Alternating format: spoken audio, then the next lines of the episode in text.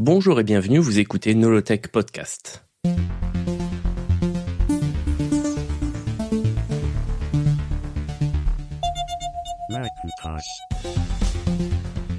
Nolotech Podcast épisode 8, le Macintosh, une réussite, mais un échec. Je raconte l'histoire du Macintosh en plusieurs épisodes. Celui que vous êtes en train d'écouter est le troisième de la série. Si vous n'avez pas écouté les épisodes précédents, les numéros 6 et 7, je vous conseille de le faire. Dans ces épisodes, je parle de la genèse du Macintosh et des péripéties de son développement. Nous allons parler dans cet épisode de ce qui se passe après la fin du développement. Jobs est bien conscient que pour que le Macintosh soit un succès auprès du grand public, il faut une campagne marketing percutante de grande ampleur. Pour cela, il faut une publicité télé qui marque les esprits, la télévision étant le média de masse par excellence à l'époque. Apple travaille souvent avec une société de communication appelée Chiat Day. Elle s'était occupée d'une publicité pour le Lisa où un jeune Kevin Costner apparaît par exemple. Je vous ai mis un lien en description pour la voir si vous le souhaitez. Chiat Day a donc dans ses tiroirs un concept de publicité qui tourne autour de l'année 1984 et forcément du livre de George Orwell du même titre. Le slogan est Pourquoi 1984 ne sera pas 1984 c'est une référence au futur noir où, dans le livre, les libertés individuelles sont inexistantes, où tout est contrôlé et surveillé par Big Brother. Malheureusement, ce concept ne trouve pas preneur, et même Apple l'a refusé pour faire la promotion de son Apple II. Jobs veut absolument marquer les esprits avec le Macintosh. Il faut une publicité à la hauteur de ses ambitions, aussi révolutionnaire que l'ordinateur lui-même. Quand Chiat Day propose une nouvelle fois son concept, Steve Jobs est cette fois-ci conquis. Tout va très vite. Un budget énorme de presque un million de dollars. Les sources se contredisent d'ailleurs à ce sujet. Certains parlent de 750 000 dollars, de 800 000, voire même 900 000 dollars. Bref, un budget énorme est prévu pour une publicité d'une durée d'une minute, inhabituelle quand elles font généralement 30 secondes. Afin de réaliser cette publicité, un réalisateur star est embauché. Ridley Scott. C'est l'homme parfait pour mettre en scène ce futur dystopique. Il est considéré comme le maître de la science-fiction après les succès d'Alien et de Blade Runner. Élément peu connu, le budget comprend aussi la production du publicité pour le Lisa, qui annonce fièrement, il faut le voir pour le croire, hein, que le Lisa est incompatible avec tout le reste de l'industrie. Elle s'appelle d'ailleurs Alone et le lien est en description ainsi que celui de la publicité 1984. Jobs considère toujours IBM comme l'ennemi d'Apple comme tout le contraire de ce qu'il faut faire. Pour lui, IBM représente tout ce qui ne va pas dans la société américaine. Une entreprise qui écrase la créativité de ses employés et les transforme en clones obéissants. Dans la publicité, IBM n'apparaît pas, mais on comprend rapidement que c'est la société qui se cache derrière Big Brother. Jobs veut que le Macintosh soit le produit qui détruit l'hégémonie d'IBM, qui libère les masses du joug du Big Brother. Pour toucher le plus grand nombre, il est prévu que la publicité soit diffusée durant la mi-temps du Super Bowl, événement télévisé le plus regardé aux États-Unis. Deux créneaux horaires sont réservés, un d'une minute et un autre de 30 secondes. La publicité est montrée pour la première fois le 23 octobre 1983 à une réunion de la force de vente. Les commerciaux ont adoré. Ce n'est pas le cas du tout du conseil d'administration qui déteste le résultat final. Un des membres dit que c'est la pire publicité qu'il ait jamais vue. Marcula, alors CEO, propose même de tout abandonner et de trouver une autre agence de communication. En panique, le créneau de 30 secondes est vendu. Chad des bluffs. Il indique à Apple que le créneau d'une minute est invendable car il est trop tard pour trouver un repreneur. C'est totalement faux, mais cela pousse Apple à diffuser la publicité contre son gré. À la surprise du conseil d'administration, la publicité est un succès retentissant. Le lendemain de sa diffusion, tout le monde en parle et c'est celle qui restera dans les esprits. Même au niveau des médias, c'est la frénésie. Des dizaines de journaux télévisés en parlent et rediffusent la publicité. On dit que la publicité 1984 a été diffusée qu'une seule fois, et c'est en partie vrai. Cependant, afin d'être qualifiée à l'équivalent des Oscars de la publicité, elle a été diffusée une première fois, un mois auparavant, sur une chaîne de télévision locale au beau milieu de la nuit. Ainsi, la publicité a été diffusée en tout et pour tout deux fois. C'est un succès immense pour Chad Day qui travaillera avec Apple pendant dix ans. Quand Steve Jobs revient chez Apple en 1997, une des premières décisions prises est de réembaucher d'ailleurs Chiat Day. La première présentation publique du Macintosh se fait le 24 janvier 1984 au Flynn Center devant 2600 personnes lors d'une réunion des actionnaires. La présentation est un peu le prototype de toutes les autres présentations que fera Jobs à l'avenir. Fidèle à son idole, il commence sa présentation en citant un poème de Bob Dylan qui finit par The times they are changing. Les temps changent. Le contraste est saisissant. Voici un millionnaire en costume qui pèse plus de 200 millions de dollars, qui ouvre donc une réunion annuelle d'actionnaires hein, par une citation du pape de la contre-culture. C'est Steve Jobs qui est résumé en cela, aussi contradictoire que cela puisse paraître. Jobs a 28 ans et n'a pas l'expérience et l'assurance que l'on a pu voir dans les keynotes des années 2000. Il est nerveux et quand il est rappelé parce que les sur scène, celui-ci le couvre de compliments et dit qu'ils ont développé une belle amitié. Ce qu'il ne sait pas, c'est que cela va partir rapidement en sucette. Les meilleurs amis font souvent les meilleurs ennemis. Enfin, la salle s'assombrit et le show commence. Jobs commence sa narration. Nous sommes en 1958 et IBM fait l'erreur de ne pas acheter une petite entreprise qui deviendra Xerox. Il le regrette amèrement depuis, nous sommes dans les années 60. Digital Equipment Corporation et d'autres inventent le mini-ordinateur. IBM méprise cette invention, indiquant que ces ordinateurs sont trop petits et pas assez puissant par rapport à ses macro-ordinateurs. IBM attend que DEC pèse plusieurs centaines de millions de dollars avant d'entrer sur le marché des mini-ordinateurs. Jobs marque alors une pause. Nous sommes maintenant en 1977. Apple annonce l'Apple II, le premier ordinateur personnel. IBM méprise cet ordinateur, indiquant qu'il est trop petit et pas assez puissant pour faire du vrai travail. Le public est totalement ravi et applaudit à tout rompre à chaque pic envoyé à IBM. Jobs continue. L'Apple II est devenu l'ordinateur le plus populaire du monde et Apple est devenu une entreprise pesant plus de 300 millions de dollars. IBM entre alors sur le marché des ordinateurs personnels, comme plus de 50 autres entreprises en novembre 1981 avec l'IBM PC. Jobs parle alors beaucoup plus rapidement, faisant monter la pression. 1983, Apple et IBM émergent comme les deux concurrents les plus sérieux, chacun vendant un milliard de dollars d'ordinateurs en 1983. L'industrie est en pleine transformation. De nombreuses entreprises ferment leurs portes, d'autres étant mal en point. Les pertes de l'industrie sont plus grandes que les bénéfices d'Apple et IBM combinés. Nous sommes en 1984. IBM semble vouloir tout absorber. Apple est le seul espoir pour contrer IBM. Les revendeurs qui ont accueilli positivement l'arrivée d'IBM maintenant craignent leur domination et se tournent vers Apple comme étant le seul espoir pour assurer leur liberté. IBM est insatiable et fait tout pour essayer d'abattre le dernier obstacle à sa domination totale de l'industrie, Apple. Big Blue réussira-t-il à dominer l'intégralité de l'industrie de l'informatique? George Orwell avait-il raison? Alors que le public est subjugué, la publicité 1984, qui a été diffusée au Super Bowl alors deux jours auparavant, est diffusée sur écran géant. Quand elle se termine, le public est debout et applaudit à tout rompre. Je rappelle que jusqu'à présent, personne n'a vu à quoi ressemble le Macintosh, la publicité n'apportant aucune information à part le nom. C'est alors que Jobs sort l'ordinateur qui est caché dans un sac au centre de la scène. Jobs le branche et sort une disquette de la poche intérieure de sa veste. Cela surprend tout le monde, car les disquettes sont jusqu'à présent bien trop grandes pour entrer dans une poche. La disquette est insérée, la musique des chariots de feu de Vangelis retentit dans le Flint Center. Les lettres du mot Macintosh en majuscule défilent sur l'écran géant, puis des exemples de programmes fournis avec le Macintosh sont affichés comme MacPaint ou MacWrite. La vidéo montre aussi la possibilité d'afficher des polices de caractères différentes, un exemple de code de programmation, un jeu d'échecs avec un effet 3D grâce à la perspective et autres. Jobs reprend la parole. Nous avons beaucoup parlé du Macintosh, mais aujourd'hui, pour la toute première fois, je voudrais laisser le Mac parler lui-même. Alors qu'un texte est affiché à la surprise générale, le Macintosh lui-même se met à parler et lit le texte grâce à un logiciel de synthèse vocale intégré. C'est la stupéfaction dans la salle. En effet, très peu pensent possible que ce genre d'application puisse être intégré dans un ordinateur grand public. Hello, Macintosh. It sure is great to get out of that bag.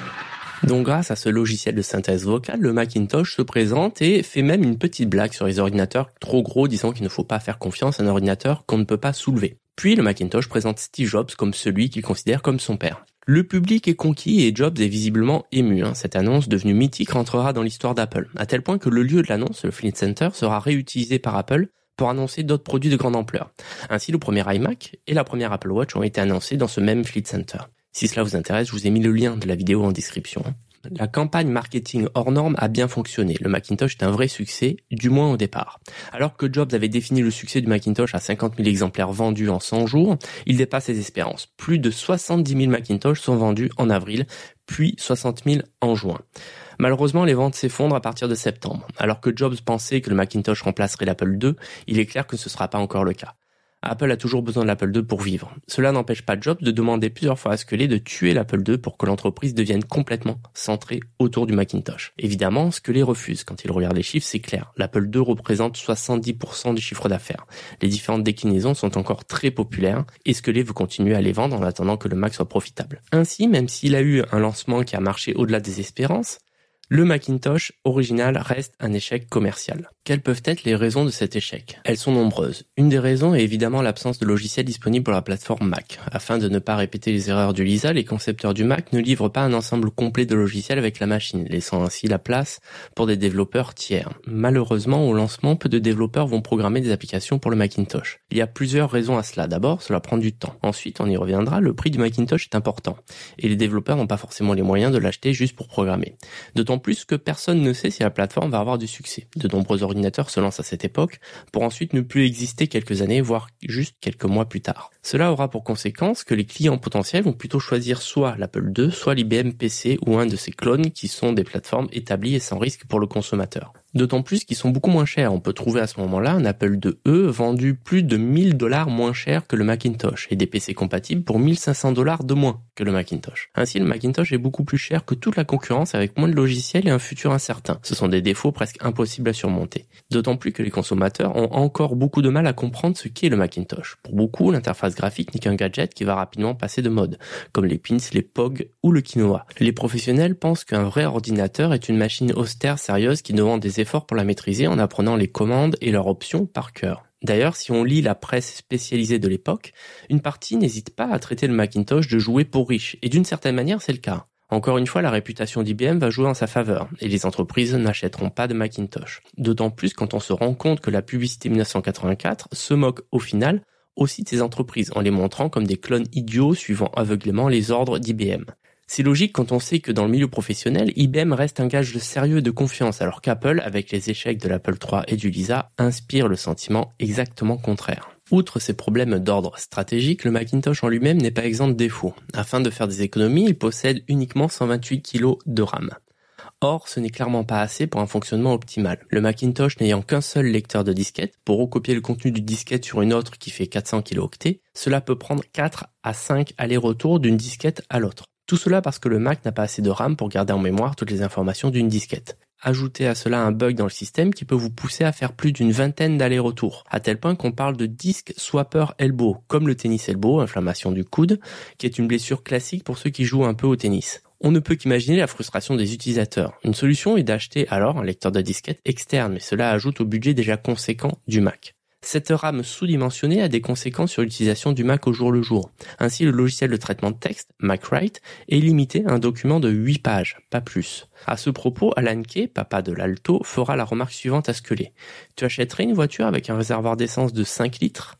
Cela étant, magnanime, hein, Alan Kay dira par la suite que le Mac est enfin le premier ordinateur qui vaut la peine d'être critiqué. D'autres éléments sont critiqués sur le Macintosh. Pour les habitués de l'Apple II, le changement avec le Macintosh est souvent pris comme une régression. Par exemple, l'écran est jugé trop petit et les utilisateurs ne comprennent pas l'absence de couleur en dépit d'une plus grande résolution. L'absence aussi de carte d'extension est complètement incomprise, quand c'est souvent celle-ci qui pousse à l'achat de l'Apple II.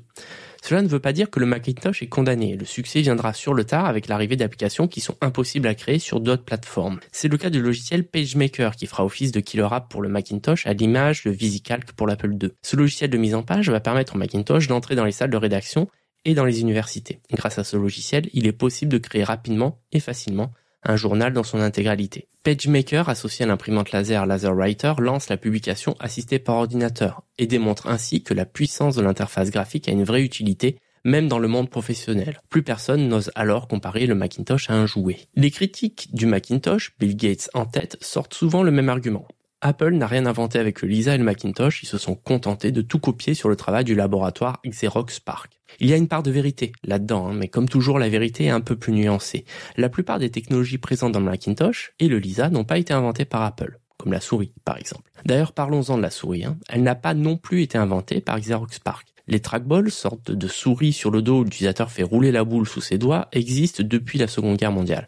C'est Douglas Engelbart qui l'invente dans les années 60. On peut voir son utilisation alors lors de la mère de toutes les démos en 1968. Si vous ne l'avez pas vue, cette démo, je vous conseille vivement de la regarder car c'est une démonstration qui est extrêmement intéressante à voir encore aujourd'hui. Je vous ai mis le lien en description. Cependant, en regardant cette démonstration, on se rend compte à quel point les concepts sont bien loin de ce que l'on va retrouver sur le Mac. De même, la souris de l'Alto n'a rien à voir avec celle du Macintosh. Elle a trois boutons et elle est beaucoup plus complexe à produire, la rendant aussi beaucoup moins fiable. Ainsi, elle fonctionne aussi beaucoup moins bien. Le tour de force de l'équipe Macintosh a été de tout simplifier tout en rendant la souris plus fiable et facile à produire. Et cela pour un prix dix fois moins cher. En effet, la toute première souris coûtait près de 300 dollars à fabriquer. La manipulation de la souris, du coup, n'a rien à voir sur l'Alto où chaque bouton a une action différente. Par exemple, copier pour un bouton, renommer pour l'autre et enfin supprimer pour le dernier. Et, chose extrêmement importante, ces actions peuvent changer suivant le contexte ou suivant où se trouve le curseur et l'application dans laquelle vous vous trouvez. On imagine à peine la complexité d'utilisation si les trois boutons de la souris changent constamment de rôle en fonction de ce que l'on fait. Concernant l'interface graphique, c'est un peu la même chose. Celle de l'Alto n'a rien à voir avec celle du Macintosh. En effet, on trouve un terminal avec l'Alto qui est la façon principale d'utiliser la machine. L'interface graphique n'est qu'une application parmi d'autres, utilisable qu'avec certains logiciels. De même, il faut utiliser le terminal pour lancer une application. Impossible de le faire en cliquant sur une icône par exemple. Bah, d'ailleurs, il n'y a pas d'icône sur l'Alto. Les fichiers sont représentés par leur nom. De fait, presque toutes les interactions sur l'Alto se font principalement au clavier, ce qui est l'exact contraire de tout ce qui se fait sur le Mac et le Lisa. Ainsi, le Mac est centré sur l'utilisation de la souris. Mais d'autres nouveautés sont apportées qui sont encore présentes aujourd'hui. Et elles sont nombreuses. On peut parler des barres de menu ou la gestion de certains raccourcis clavier qui sont présents dans tout le système. Par exemple, Command C est un raccourci pour faire copier. Celui-ci est le même que l'on utilise le Finder, MacWrite ou toute autre application sur le système. Ce qui n'était pas le cas dans les autres systèmes comme MS-DOS où chaque application choisissait ses raccourcis. Et du coup, copier pouvait avoir un raccourci différent d'une application à une autre. Autre nouveauté, le fait de sélectionner le texte en laissant le bouton de la souris enfoncé. Le glisser-déposer, les menus déroulants, les ascenseurs, le fait de déplacer les icônes avec la souris, ouvrir les applications en double-cliquant, la présence de corbeilles, et j'en passe. Tout cela n'était pas présent sur l'Alto. Cela a été inventé par l'équipe Macintosh. Des concepts tellement forts qu'on les retrouve encore aujourd'hui, presque 40 ans plus tard. Malgré toutes ces innovations, les ventes du Mac s'effondrent rapidement et la direction commence un peu à paniquer. Jobs essaie de les rassurer tant bien que mal. Hein. Pour lui, les ventes de Noël vont être excellentes. Pour répondre à cette hypothétique demande, il demande à l'usine de produire un maximum de Mac et d'Apple II, comme le dernier né, le 2C. Malheureusement, tout ne se passe pas comme prévu. Les 100 premiers jours de vente du Macintosh se passent très bien, aidés par un budget marketing conséquent de 15 millions de dollars. Mais une fois ces 100 jours passés, tout retombe. Au final, les ventes sont bien en deçà des prévisions. Il est prévu 75 000 ventes par mois pour le Mac et c'est seulement 20 000 qui trouvent preneur. Le tout nouveau Apple IIc ne se vend pas, alors que l'Apple IIe, lui, est en rupture de stock. C'est un problème qui va devenir récurrent chez Apple. L'entreprise a du mal à anticiper le succès de certains de ses produits. Elle se retrouve alors avec des ruptures de stock pour un produit et un autre qui, lui, n'arrive pas à écouler son stock. Impossible en l'état que le Macintosh prenne la relève de l'Apple II. Dans le même temps, Apple n'abandonne pas l'idée d'entrer dans le milieu des entreprises. Certains à la direction pensent que l'échec du Macintosh vient du manque de logiciels professionnels. Pour contrer cela, Macintosh Office est annoncé un an après le Mac, en janvier 1985. L'objectif est ambitieux, c'est un serveur de fichiers associé à une imprimante laser, permettant aux employés de partager des documents tout en utilisant la même imprimante. Comme pour la publicité 1984, Apple veut frapper un grand coup en sortant une publicité de grande ampleur appelée Lemmings, réalisée par le frère, cette fois-ci de Ridley Scott, Tony Scott. On y voit des employés de bureau qui, tête des Lemmings, se suivent tous les yeux bandés pour tomber d'une falaise, supposément à l'image des Lemmings. Je rappelle ici que cette histoire de lemmings qui se jettent vers leur mort est une légende, hein, ça n'existe pas, hein. mais bref. Le lien de la vidéo est dans la description. Le traitement de l'image et les thèmes correspondent aux mêmes que ceux de la publicité 1984. Mais il y a une différence de taille. La publicité 1984 se termine sur une note optimiste avec la résistance qui inflige un coup à Big Brother. Or, la publicité Lemmings, elle, se termine sur des dizaines de personnes tombant d'une falaise vers leur mort. Après sa diffusion au Super Bowl, la pub est rejetée par tout le monde. Sans doute que les gens en ont marre d'être constamment insultés par Apple. Le pire dans tout cela est que Macintosh Office est pour l'instant ce qu'on appelle un vaporware, c'est-à-dire qu'il n'existe pas.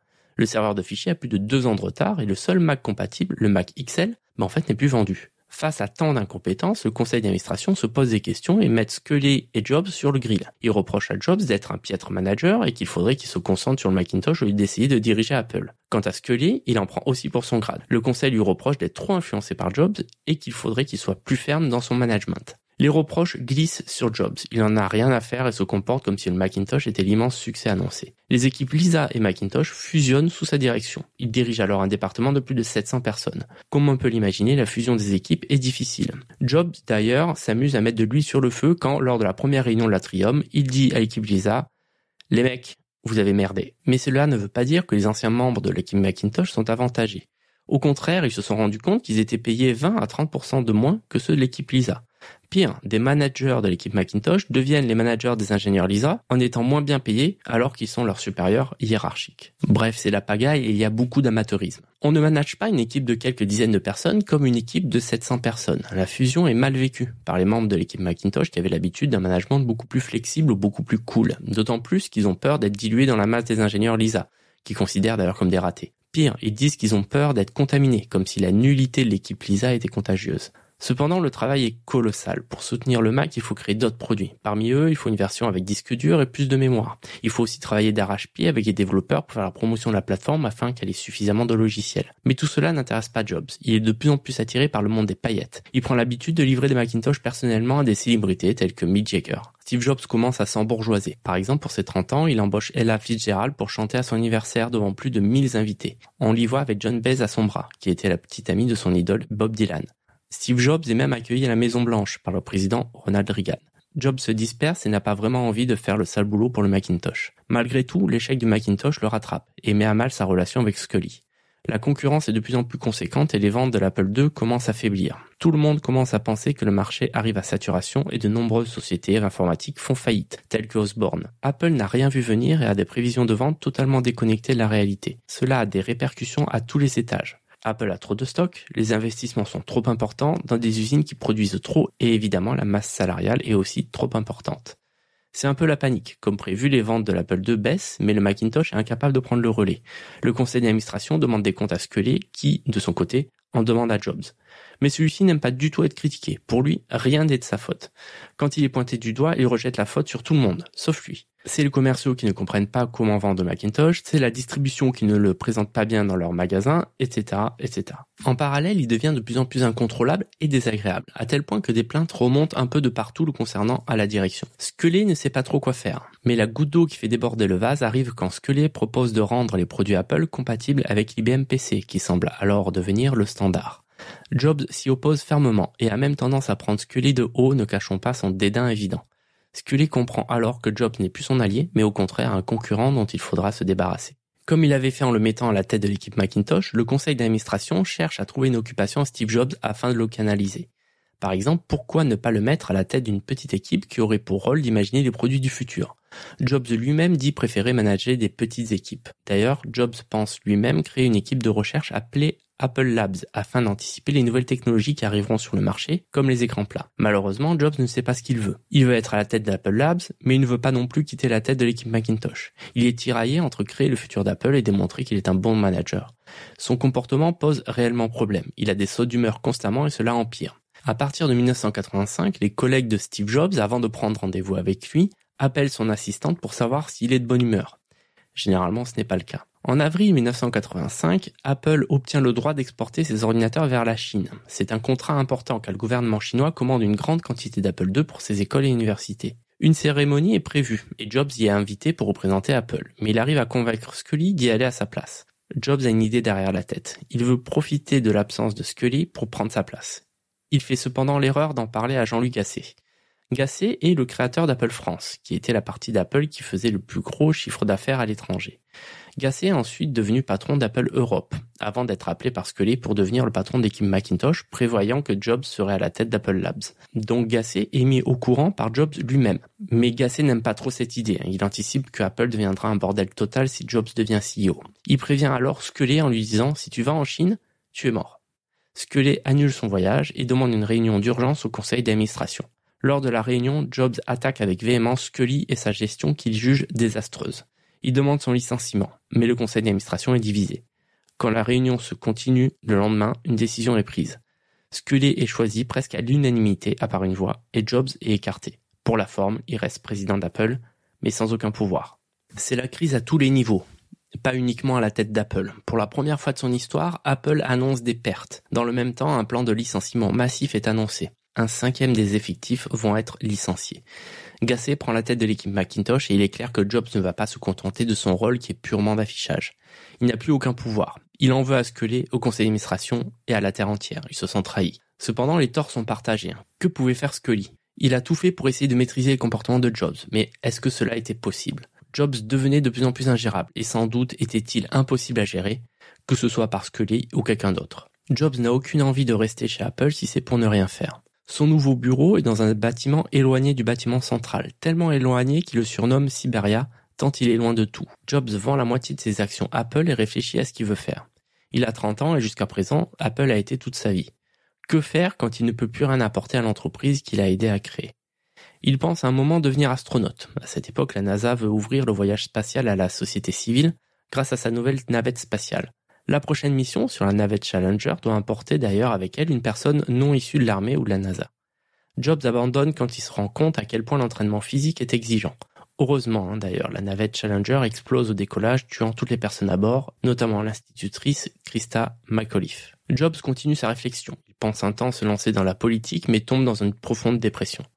Quand ses amis le voient méditer de plus en plus tout en faisant du jardinage, ils se font du souci et ont peur qu'il ait des pensées suicidaires. Au cours d'un voyage en Europe, où il rencontrera entre autres le président Mitterrand, il rencontre de nombreux scientifiques de haut niveau, certains ayant un prix Nobel. Ceux-ci lui disent qu'ils n'ont pas d'ordinateur suffisamment puissant pour faire les simulations dont ils ont besoin.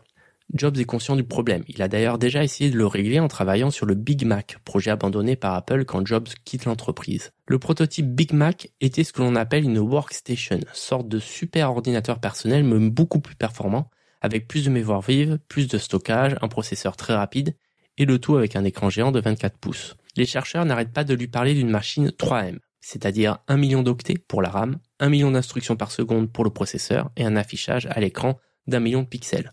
Pour information, le Macintosh original a 128 kilo-octets de RAM et affiche 175 000 pixels. Jobs commence donc à réfléchir au concept. Pourquoi ne pas faire une entreprise qui produira la meilleure des workstations pour les chercheurs? Jobs annonce en septembre 1985 qu'il quitte Apple pour créer une entreprise qui a pour but de créer une workstation pour les universités. La direction est dans un premier temps surprise puis furieuse quand elle se rend compte que Jobs va débaucher plus d'une dizaine de personnes et pas des moindres comme des managers haut placés comme le responsable des relations avec le milieu de l'éducation ou des personnes clés ayant travaillé sur le Big Mac comme Rich Page, George Crow ou encore Bud Tribble. Jobs donne sa lettre de démission au conseil d'administration et envoie aussi une copie à Newsweek. Dans la foulée, Apple l'attaque en justice pour utilisation d'informations propriétaires et le traite de menteur car il n'avait pas prévenu qu'il débaucherait autant de personnes il faudra attendre 11 ans avant que Jobs ne remette les pieds chez Apple. Du côté de Steve Wozniak, l'autre cofondateur de la société, cela ne va pas fort non plus. Il est excédé par le traitement qui est fait de l'Apple II et des personnes travaillant dessus. Alors qu'il était prévu de faire une démonstration de la connexion d'un Apple II avec une imprimante laser, celle-ci est annulée au dernier moment. C'en est trop pour Woz qui appelle Scully pour lui dire ce qu'il pense. Il le menace alors, en tant que troisième plus gros actionnaire de l'entreprise, d'attaquer Apple pour présentation frauduleuse des revenus de l'entreprise. En effet, à aucun moment Apple ne communique sur le fait que la majorité des revenus est du fait des ventes de l'Apple II. C'est une accusation très grave et Scully essaie tant bien que mal de calmer Woz, mais il lui a déjà raccroché au nez. Woz s'épanche alors dans la presse et lui aussi démissionne et quitte Apple. En quelques mois, Apple est orpheline de ses deux cofondateurs emblématiques. Que va-t-il advenir de l'entreprise sans ses deux parents? Merci de m'avoir écouté. Pour m'aider à faire ce podcast, envoyez-moi un message, ça fait toujours plaisir, à nolotech.com slash contact ou sur Twitter, nolotech. Vous pouvez aussi partager le podcast et lui donner une note sur les différentes plateformes. Et enfin, vous pouvez aussi acheter mon livre, L'histoire d'Apple, 45 ans d'innovation, disponible partout. J'ai mis tous les liens dans la description. À bientôt!